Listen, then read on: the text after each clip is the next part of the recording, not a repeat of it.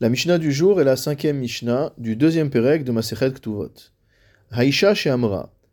Une femme qui déclarerait Eshet Ish Haïti, j'étais une femme mariée, ou Grusha Ani, mais maintenant je suis divorcée, Nehemenet. Elle est digne de foi. Pourquoi? Chez Hape chez Asa ou Hape chez Hitir. Car c'est la même bouche qui a interdit dans un premier temps et qui maintenant permet. C'est-à-dire que, initialement, elle a dit Je suis une femme mariée donc elle se déclare interdite aux autres hommes, elle ne peut plus se marier avec qui que ce soit d'autre, et ensuite elle se déclare groucha, divorcée, elle se délie de la situation qu'elle avait déclarée dans un premier temps. Notre Mishnah vient donc nous donner une illustration du principe de Hapé chez Asar ou Hapé chez Itir dans un troisième domaine. Nous avions vu dans, un, dans le domaine de euh, ce qu'on appelle dîner mamonot, les lois financières, puisqu'il était question d'un champ. Celui qui avait dit ce champ appartenait à ton père, mais je lui ai acheté. Et puis on avait vu également dans le cas de Ilchot et doute, des halachot relatives au témoignage, où les Edim avaient déclaré c'est notre écriture, mais on nous a forcé à signer. Donc maintenant on voit ce même principe dans un troisième domaine, qui est donc le domaine du permis et de l'interdit. Veim edim shaita eshet ish.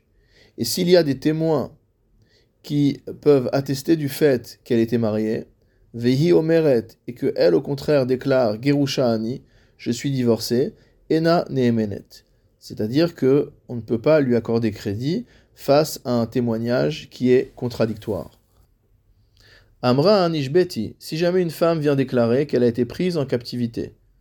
Nous savons qu'en général, les femmes qui étaient prises en captivité étaient violées, et donc qu'est-ce qu'elle déclare? Elle déclare d'un côté qu'elle a été prise en captivité, ou Ani, mais elle dit Je suis restée pure, on n'a pas abusé de moi.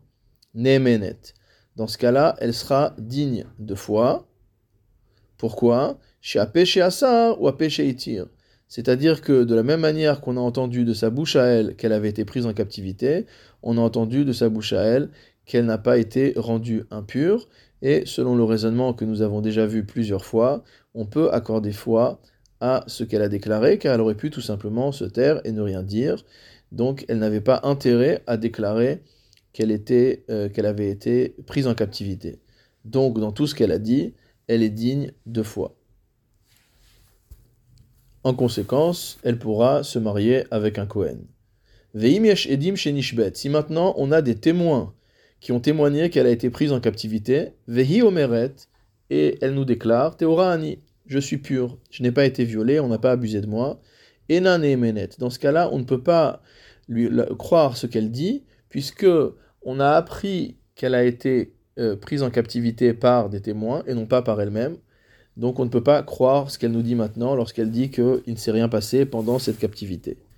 Donc dans un tel cas, il y a une présomption selon laquelle elle a été euh, abusée par un non-juif et elle devient interdite au Kohanim, elle ne pourra pas se marier avec un Kohen. Ve'im misheniset ba'uedim. Si, après qu'elle se soit mariée avec un Kohen, des témoins viennent et nous disent que elle avait été prise en captivité. Harezo lotetse. Une telle femme ne devra pas être répudiée par son mari. C'est-à-dire qu'a posteriori, on ne prend pas en compte ce témoignage le Barthénora fait remarquer que ce dîne-là est valable non seulement pour une femme qui s'est déjà mariée, mais que le terme Mishénisset, après qu'elle se soit mariée, peut vouloir dire tout simplement après qu'on lui ait autorisé à épouser un Kohen.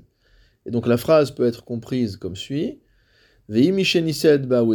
après qu'on ait permis à une femme donnée de se marier avec un Kohen, il y a euh, des témoins qui sont venus et qui ont dit non, vous ne pouvez pas lui permettre de se marier avec un Cohen puisque elle a été prise en captivité.